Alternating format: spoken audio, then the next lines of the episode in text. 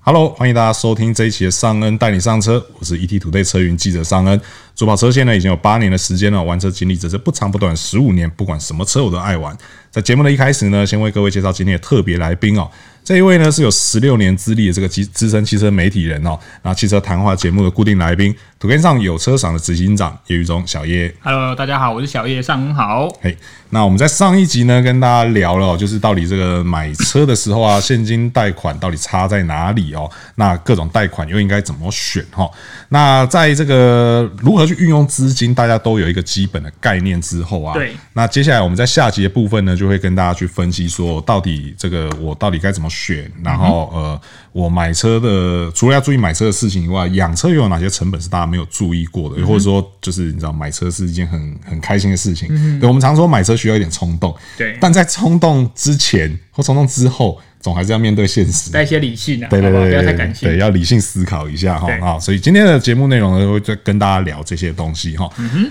那首先第一个呢，我相信这个也是很常很多人问的啦，因为对就是一样，这个这是 Google 上面搜寻，经常也会也看是到，日经文，对对对，对也是很多讨论这样子，就经常会有人问说，是，我年收入是多少多少钱，嗯然后我能够买多少钱的车子，对，我要怎么去选这样这子是个？好问题。对，那其实有很多专家会有各式各样的建议啦，就是会有什么所谓的告诉你说啊，因为车是负资产啊什么之嗯类的，然后所以说你买车的时候，你要用你的年收入的十趴、二十趴、三十趴。我嗯对我查资料的时候确实都有人讲，对对对，然后哦都有对，然后就是说不能超过十趴，不能超过多少，超过三十趴，或者说有所谓的这个什么三三三法则，但是三三法则它最后就会告诉你一个结论说，你月薪没超过六万都不能买车，对。大家去看一下我们主技术所公布的，对那买车的好少，对， 我记得现在平均算起来，人均收入是多少？五五万吗？还是四万？四万多，四万多我记得我记得好嘛像。四万。对对对对对，那那就等于就确实有蛮多人没办法买车， 对啊，又或者是说，到底需要跟想要的差别在哪嗯里？然后我们到底要怎么样去评估？说我能够用我我的收入多少，我能够买多少钱的车？这个对小叶你怎么看？好，呃，我先，因为你刚才讲了很多法则，比如说年收入的几 percent 啊，或是三三三法则。对我那个年代啊，好吧，我讲一些比较久的。 OK，好 我那个年代有一句话，我可是我到现在我还会记得很清楚，叫嗯做月薪表、年薪车、十年薪买房。 ，OK，就是说你的月薪多少，你买得起多少的表。是大家看一下我戴 G Shock 就知道我的月薪很 惨。我都不敢把手放到桌上 了年薪车就是你的年薪多少，你就可以买多少钱的车。 ，OK，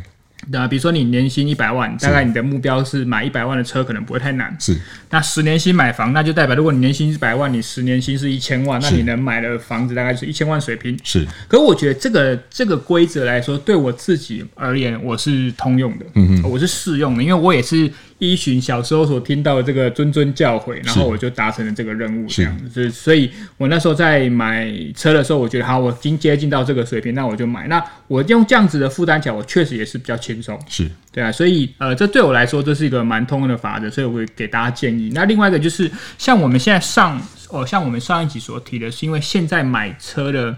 容易度真的太高了。是我举一个大家也应该都了解的一个规则，就是说呃，比如说一百万的车好了，如果你是全新车啦，中古车是另外的条件哦了。如果你是全新车，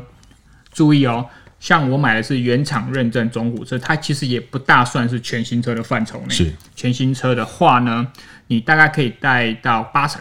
嗯，啊、差不如果你多的贷款条件是合理的，啊，对比如说你有正常的收入、稳定的收入，甚至你你家人有房，你有房，那这个绝对大概都是八成没问题。是你只要准备两成的现金，哦就可以买。那不要忘了两成可能，比如说一百万，有人就问说，小叶，那我准备二十万。我就可以买一台一百万百万名车，对不对？我就可以把它带回家。对，不要忘，一开始可能还有一些保险啊、一些杂支跟一些费用，这个是需要，可能 maybe 需要个二十五六万，可能会比较保险。是然后剩下就是八十万，那八十万你就去算，如果你要分，像我是分六十期，是八十万六十期一个月一万五以内。是那如果你的薪水多少，你觉得你是可以负担？那我觉得十成、二十成、三成，这都是一个建议而已。因为好，比如说你今天一个月收入五十万的十成，跟你一个月收入五万的十成，是 差很多、欸。有人专家说，你比如说你你不要超过年收入的十 percent，那如果我年收入才五十万，对那我买车只能买 呃五万，对对不对？我年收入今天五百万，那我可以买五十万的车。对。可是你年收入，你有看过年收入五百万的人只有买五十万的车吗？嗯也很少嘛，对啊对不对？对所以我觉得这还是以你自己的能运用的空间。那比如说有人呃，好，我月收入可能只有三万，对，那我像我们之前讨论过那台年轻人，他买了。百万重机嘛对，嗯他一个月缴一万四，剩一万六，我觉得好少哦。那怎么办？如果在外面他房租什么夯不啷当加起来一堆，那如果他住家里，早晚餐都住家里呢对，又不交女朋友，对对不对？他女朋友可能就在电脑硬碟里，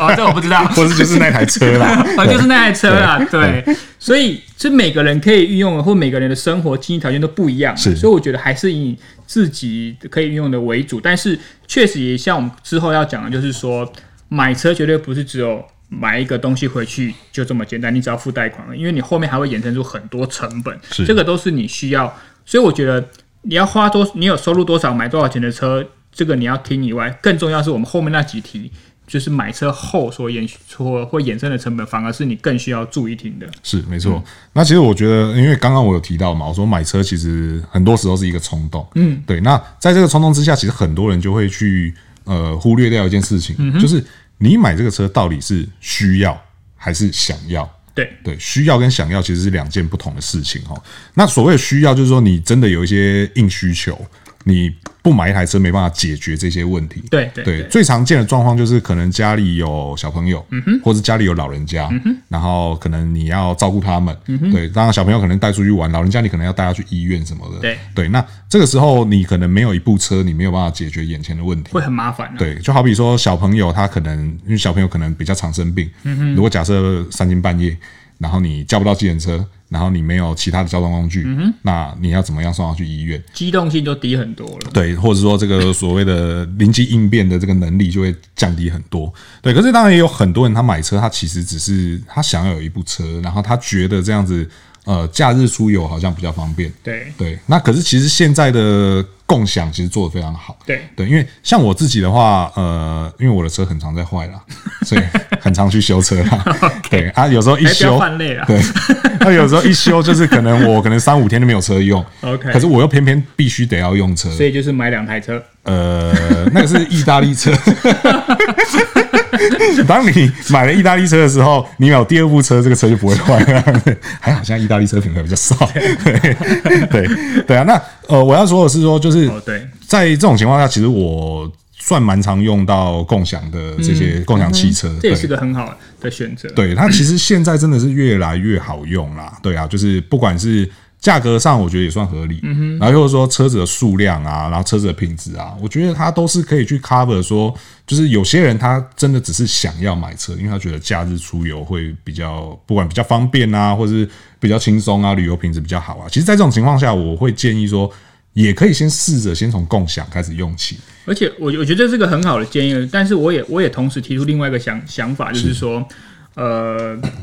除因为有些人在买车的时候都会一次想到顶，就对虽然说你有刚性需求，就是我家里像上面讲，我有小孩，我有老人要在对对，所以我会把。我的需求扩很大，所以我就是要买一台，比如说一百五十万的 M 七人座的 MPV，或者是七人座的 SUV，甚至是 LSUV。是你会把需求开很高，但是你不要忘了是，呃，你要想想看哦，你在这样最大用车极限的场景下会有多少？是有些人可能一年就一次，是比如说逢年过节，我要带我全家族出去玩，说我要坐七个人，可是平时可能八到九成时间你都是你跟你老婆，是或者是你一个人在开车，是，就像有些人在开车，比如说在开那种大型 MPV，回头他说回头我讲话都有回音呢 ，combo 呢，孤单寂寞觉得冷，而且这个都是多数时候对哦，对对所以你要想看。所以对我来说，我的建议会是说，你要先想想看你的能力跟你最常用到的场景，可能或许就是两到三个人。 是有时候真的买小车是轻松的，是而且买那么大的车，你车不好停，然后税金又贵，对不对？然后油耗可能相对比较重油，耗也高。哦哦对对，那如果说你买小车遇到这种比较大的用车场景的时候，你只要用共享也好，租赁也好，因为现在租赁真的很方便嘛，对也不一定是要一整天，甚至连小时都可以计费了嘛，对对不对？所以其实很弹性很多元啊。你我们现在买车已经不用再像以前一样，一定要把所有需求开到满，然后就是满足这个需求，然后搞得大家都累，对你自己也累，对所以这些都是一个可以让大家思考一下弹性的购 车想法。是，那因为我会建议说用共享汽车来评估这件事情啊，是因为我从我买第一台车的时候，其实那个状况跟就是这个有点像，是就是我那个时候也是用共享汽车，嗯哼，只是我共享的车呢是我爸的车，哎，这很好，把成本转嫁在爸爸身上。 那时候共享的是我爸的车。 OK 那在一开始的情境情境是只有我跟我爸在用那部车。嗯哼，那当然这个时间上可能因为他上班时间比较长，对所以呃我们两个不太会去撞到。对可是直到我妹也加入了这个共享的行列之后，嗯就开始渐渐的出现就是一部车，然后大家都不够用。不美白啊，对对对对，然后在那个情况下，我才决定买车。嗯那其实因为现在有这种就是外面的真正的所谓的共享汽嗯车，我觉得大家就可以用你用呃共享汽车的频率，或者说你每个月在这个共享汽车上的花费嗯对，嗯去评估说你到底是不是真的有这么多需求，然后需要买一台车来满足，确实嗯对，来满足你现在的这个需要这样子。对，所以需要跟想要大家也要去分清楚，没就错是在呃买多少钱的车子这件事情以外，对这个也要先去想清楚。就是套用我一句常讲，就是你买车前就是一个认识自己、诚实面对对自己的过程。对不要碰轰，但是也不要妄自菲薄。对，你需要什么就买什么，不用说人家隔壁开宾士，我就要买宝马。对对不对？那对就得等他出那个名字改宝 马，这个游戏规则。对，对啊，确实，就我觉得这个真的讲的很好，就是对啊买车前是真的是要很诚实的去面对面对己。自己啦，哈，对对啊，对不要骗自己。对虽那然说我们都在骗，对 不对？好，对，那面对自己呢，除了能买多少钱的车以外，对，更残酷的事情还在后面。对就是呃，很多要买车的人都会听过一句话，叫做“买车容易，养车难”。嗯那很多人都觉得是干话。嗯，为什么大家有时候会觉得是干话？是因为就像我说的。买车常常都是一种冲动，嗯我就是觉得我要买这部车，而且我算一算，我觉得我可以买这部车，对对。可是很多人算的都只有就是买车的支出，没有去算到养车，嗯对啊。那呃，当然也很多人看到那个养车的成本计算的嗯时候，很多人都会觉得说，哪有这么高？没那么高吧？啊，我开的不多啦，那应该不会到这么高啦。嗯对啊，那到底养车有哪些成本？然后又有哪些成本是我即便车子放着不开也得付的？嗯对好。其实养车的成本基本上有在开车，应该都都不陌生啊。对，第一个是什么？你开出去要油嘛。对，就算你今天不用油，你都要电嘛。对对对对不对对？油跟电它不是你家自己生产的话，对哦，那就要钱。对这很容易。那你开的多，它油就多；你开的车耗油，它的油脂就高，是这是绝对定的。是那不过也有另外一个角度，就是我们都知道，目前很多车会主打省油这件事，是来跟大家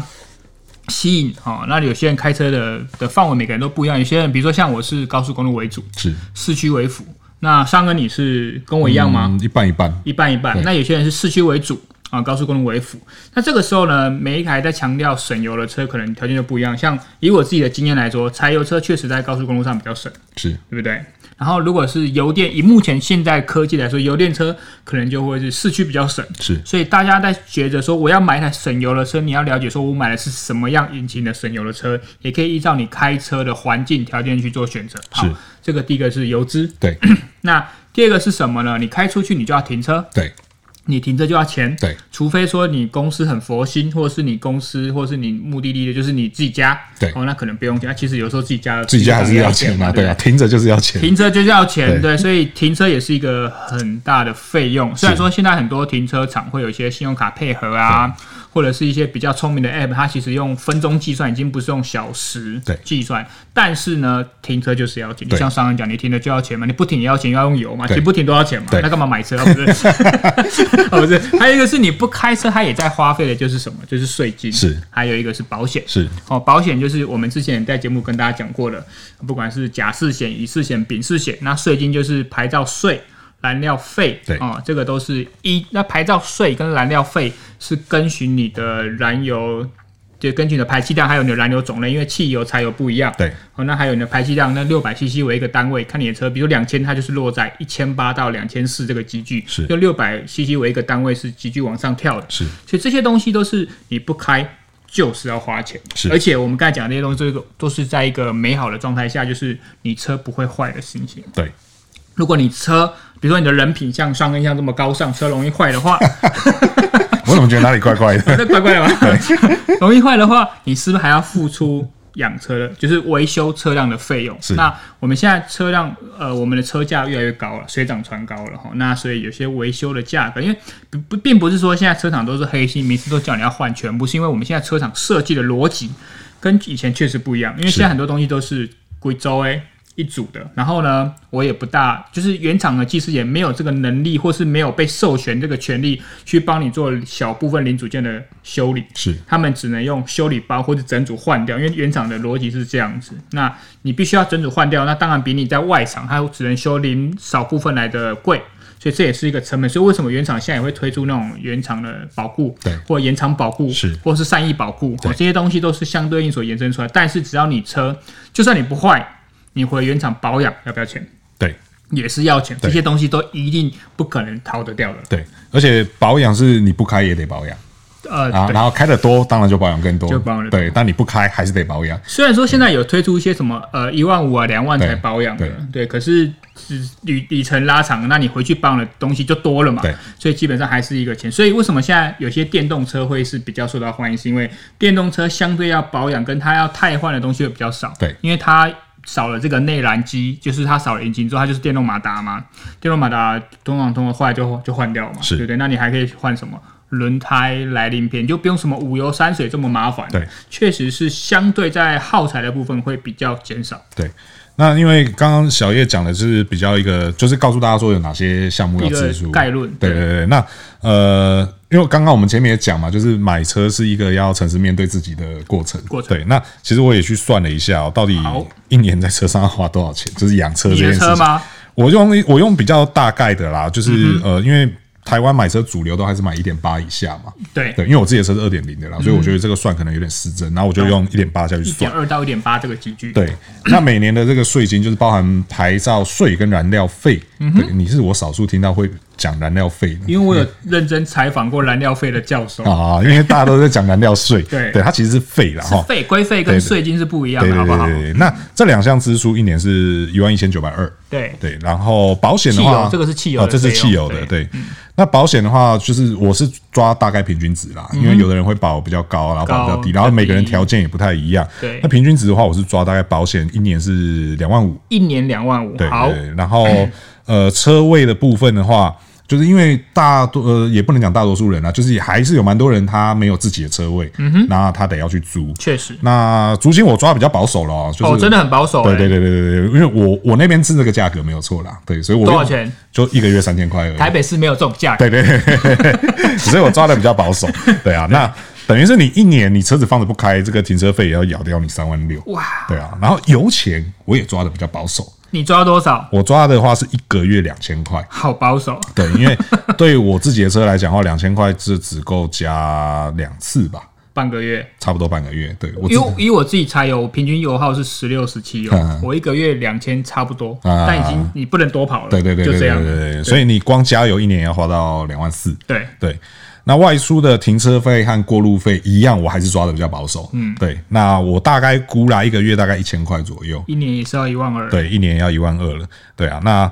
呃，等于还有，然后还有像那个呃，维修保养费用，就是所谓维修是，因为我们现在用新车要去算了对嗯哈，所谓维修是指你自己弄到的，而不是说车子有些东西保固损坏这一种。对，那还有保养，我我也抓的很保守，大概一年花你一万块。好划算对啊！，而且这还不算上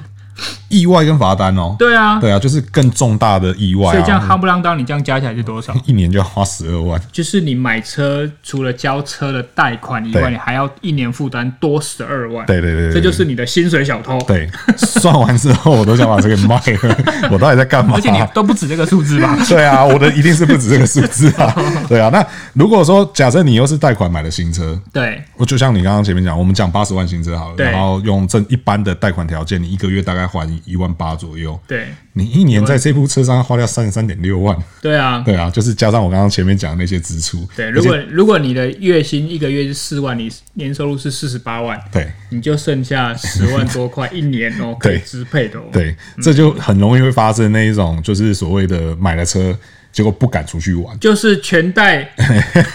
三百， 加油加油，加三加百，三百，每个月钱蛮少的啦。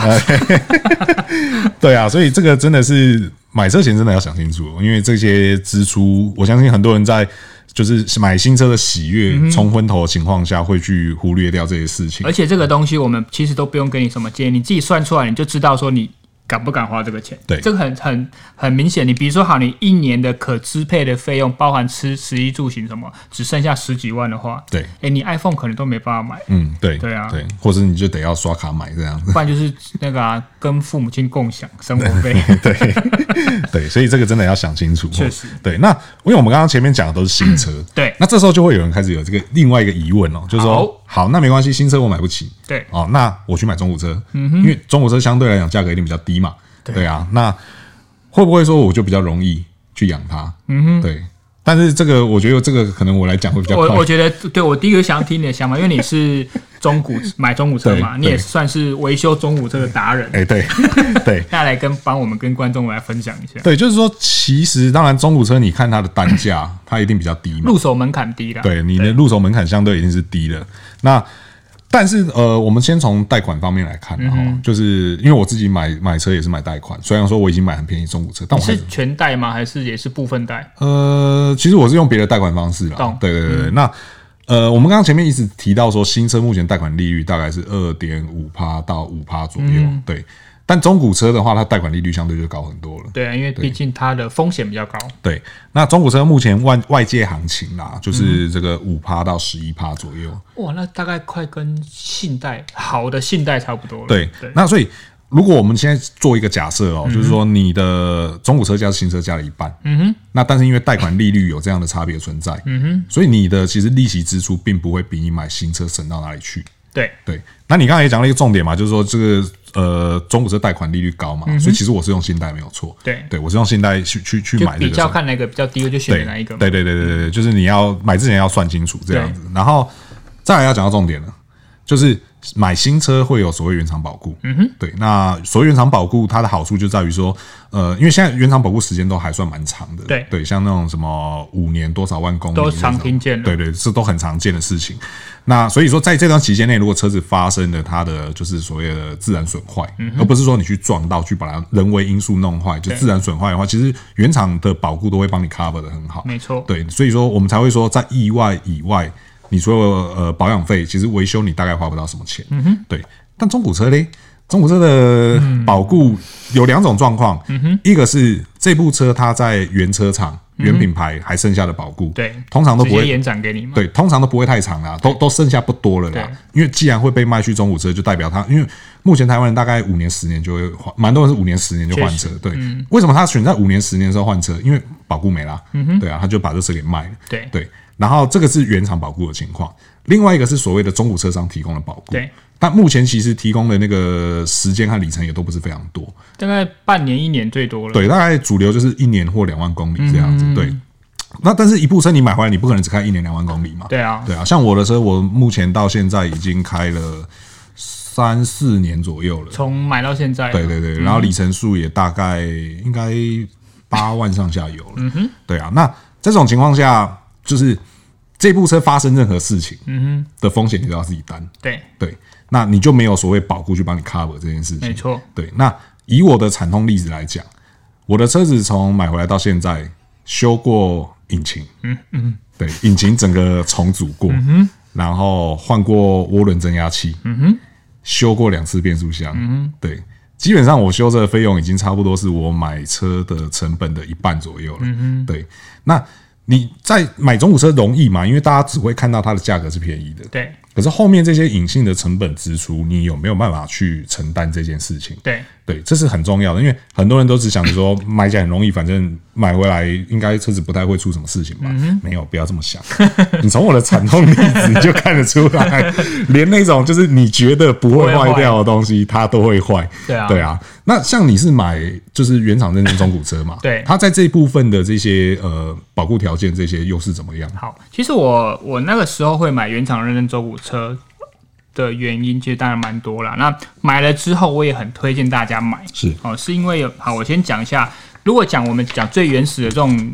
中古车，不是原厂认证这种中古车的话。它的门槛相对低嘛，对当然有人也说买那台好的中古车等于一台新车，对这个理论我我我同意，但是你有多少能力找到一个状况很好的中古车，这是是你自己要审视自己。就算你自己或者是那种很多市面上所谓的中古车达人，都还是有可能阴沟里翻船的、哦。是对这个大家不要否认。是，再来是，当然有一些人也会说，新车也是会有一些。第二周 哎，就是车 王，车网的，对不对？但是相对比例低嘛，而且你的保险的条件比较厚嘛，你可以撑住这个状况。所以，呃，基于这个原因，我就想到一个权衡的方法。是因为新车的车价相对比较高，是那我会买原厂认证中古车，是因为它还是在原厂的范畴，所是以原厂该有的基本的条件哦，它都有。那而且原厂认证中古车现在是公开透明的，所以它也会有很，比如说有一些像我买的那个时候里程在二十公里，哦，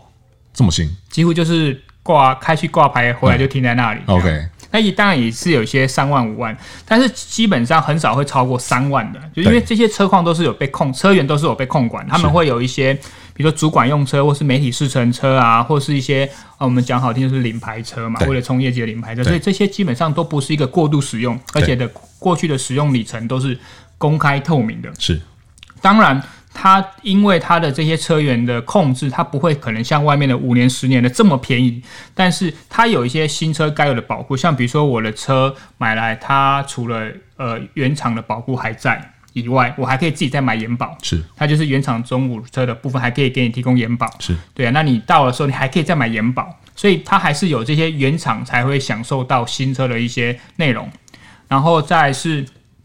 它的，比如说中古的的呃购呃贷款或利率来说，虽然说不会像新车这么好，但是因为它的新车条件，它的车条件不错，所以你获得贷款利率也不会太差。像我记得好像我也是三左右，所以其实也是不错的。对，就基于这些原因呢，我觉得它是一个很权衡，是说它的车况是可控制的，对车价相对新车来说是比较便宜的，是那后面所享受的保养维修的条件也几乎快等同于新车，是所以综合了各个面向来说，我觉得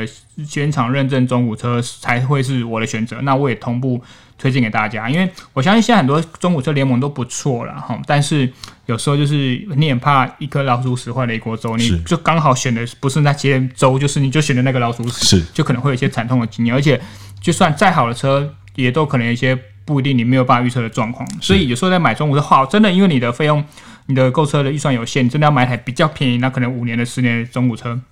那我觉得大家就先放下你对车的太多想象，对实用性为主，你可能尽量选择市面上销售最好的 对机械动力系统来说，相对比较简单的，什么涡轮啊，什么离合器呃双离合器单双离合器，你是说我吗四手排变速箱， 大家就先放下了， OK 选择一些简单的五数字牌啊、CVT 啊，对尽量选择一些比较简单、自然进气啊，对这些东西或许会让你开起来会比较没有乐趣，但是它是因为机械结构比较简单嘛，所以就比较不容易坏。不要像我们的上一选的涡轮增压了， 就是双离合器、自手排啊，修起来真的蛮累的，对不对？这个这个这个后重很实际，就是对不是说这种东西一定会坏，只是说。这种就是一个成本几率嘛，对对不对？你越复杂的东西越容易坏，越简单的东西越不容易坏，就是大家都知道通则，就对是这样。对，然后还有重点就是呃，真的要诚实面对自己啦。对啦，对你要诚实面对自己，对，你要知道说自己到底如果遇到这个状况有没有办法去承担这样子。或许现实很残酷，但是对掂掂自己斤两，让你之后不会这么痛苦。对，没错，对，嗯所以说真的买车弄清楚想要跟需要，然后自己的能力到哪里，这个都是嗯对非卖常空空 对，真的是非常重要的事 情哦。好那也希望大家都能够选到真正最适合自己，然后开起来最轻松、养起来没有负担的车子。那就是好车了。对，没错。OK，好，那以上呢跟大家聊了，就是到底买车要怎么样去评估哦。那如果大家对于我们这一期的节目有任何问题啊，或者有任何意见啊，想和我们一起讨论的，都欢迎在留言提出来。那如果还没有订阅的朋友呢，要记得订阅，这样呢才能够第一时间收到我们最新的节目。那如果觉得我们这期节目内容不错的朋友呢，也请不吝给我们五星好评，这会对我们有很大的帮助。那我是尚恩，我是小叶那，我们就下次再见喽，拜拜拜。